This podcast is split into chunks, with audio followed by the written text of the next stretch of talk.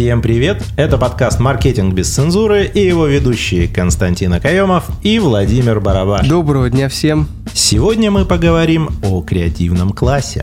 Давай для начала попробуем дать некоторое понятное определение, кто такой креативный класс. И вообще, меня почему-то, знаешь, отсылка такая идет, как будто бы мы в далеком 2005-2007 году, когда только-только все это набирало какие-то обороты. И вот креативный класс людей — это люди-бездельники, как считают некоторые.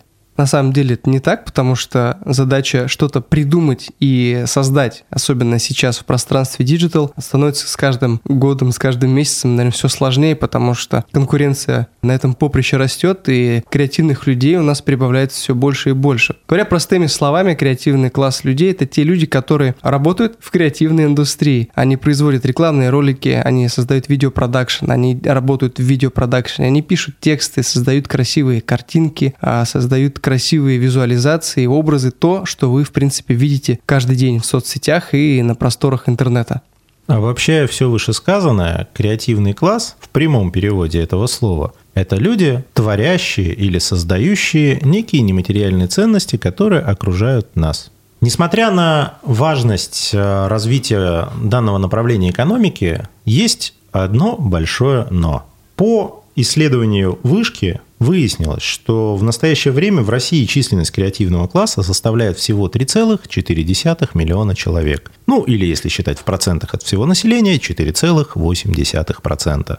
И это с учетом фрилансеров и удаленных специалистов в компаниях. Много это или мало? 3,5 миллиона человек кажется очень много.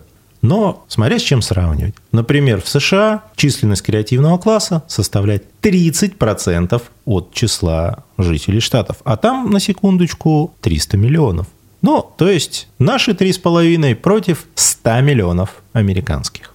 У нас еще просто все равно такое отношение к э, вот этим вот людям, которые занимаются созданием и созиданием. Да вы бездельники или там я могу это сам придумать. Не уживается у нас креативный класс в этом менталитете. Причем это проявляется во многих компаниях. На пути своей карьеры, вот я, сколько я тружусь уже в, в цифровом мире, да, то есть достаточно часто встречал пренебрежительное отношение к э, людям этой категории.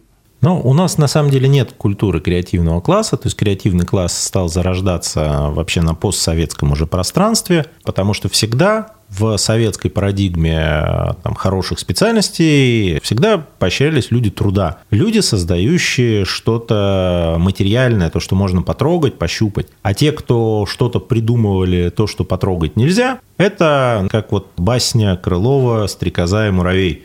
Вот стрекоза там что-то прыгала, что-то делала. Может, она была из креативного класса, но вот что муравей ответил? Вот, иди-ка попляши.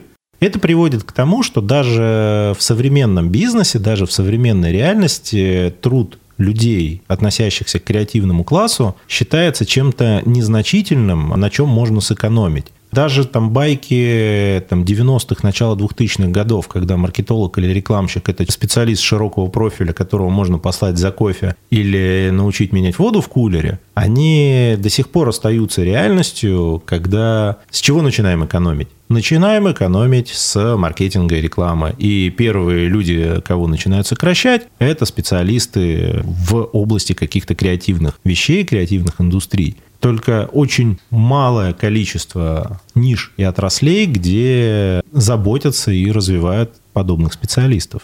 По поводу низких цен, ну, где можно сэкономить, я считаю, что здесь можно провести параллель. Когда только человек решивший стать на путь креативного специалиста, начинает нарабатывать себе некое портфолио, что-то придумывать, то есть ему нужны клиенты, а откуда их взять, если о нем никто не знает, и потенциальным клиентам нечего показать. И начинается вот этот вот движ. Сделаю бесплатно, сделаю за полцены и так далее. Даже я, когда регистрировался на различных платформах для фриланса, часто встречал, что там кто-то логотипы за 300, за 400 рублей делает. Ну, конечно, к ним пойдут люди за логотипом или за разработкой какого-нибудь элементарного фирменного стиля за эти копейки что будет выглядеть, как будто это сделали реально за копейки. Отсюда, мне кажется, еще и тоже такая плотная ассоциация пошла именно с тем, что, типа, ну, они работают за пол копейки, чуть ли не за еду, и, соответственно, зачем им платить дорого, и в штате держать специалиста это вот достаточно дорого. Если это можно заказать на стороне за какие-то небольшие деньги, и, пожалуйста.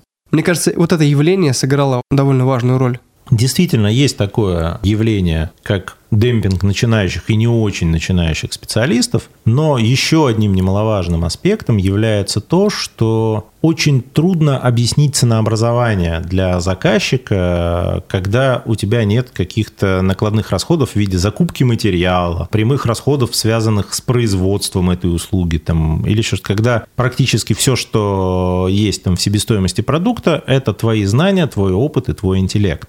И здесь, наверное, самым главным, важным, ценным советом вот для всех, кто занимается креативными какими-то видами деятельности, не пытайтесь объяснить заказчику с точки зрения своих расходов, почему вы выставили такой ценник. Всегда идите от той ценности вашей услуги, которую вы оказываете заказчику. Если вы оказываете услугу, вы должны, во-первых, проанализировать, что вы делаете для заказчика, понять, какой эффект он получит от того, что вы сделаете, и исходя из этого объяснять ему стоимость его работ, что он, получив вашу услугу, там, сэкономит 50 миллионов рублей, и поэтому заплатить вам 500 тысяч – это логично. А если будете пытаться объяснить с точки зрения, что у меня ипотека, я на вашу работу потратил 25 часов, и мне надо вот столько-столько денег, вы столкнетесь с непониманием. Работайте так, как будто бы вы являетесь последней надеждой креативного рынка. Да что там креативного рынка? Вы являетесь последней надеждой вашего заказчика на то, чтобы он заработал деньги, не обанкротился и шагал в светлое будущее с вашей помощью. С вами был подкаст «Маркетинг без цензуры». Константин Акаемов, Владимир Барабаш. Услышимся. Всем пока.